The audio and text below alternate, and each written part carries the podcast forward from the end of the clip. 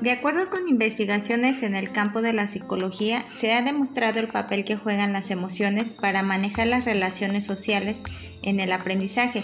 Por ello es muy importante que los alumnos desarrollen capacidades para fortalecer su autoestima, aprender a expresar sus emociones, lograr acuerdos y resolver conflictos. Es por ello que la educación socioemocional tiene propósitos generales para todo el sistema de la educación básica y algunos específicos para los alumnos de primaria. 1. Desarrollar habilidades y estrategias para la expresión, la regulación y la gestión de las emociones. 2. Desarrollar formas de comunicación asertiva y escucha activa. 3. Reconocer y valorar la diversidad cultural y el medio ambiente. 4. Reafirmar el ejercicio de la autonomía a través de la participación en acciones y proyectos colectivos que buscan el beneficio de la comunidad. 5. Fortalecer la autoestima para conducirse con seguridad, respeto y sentido de agencia.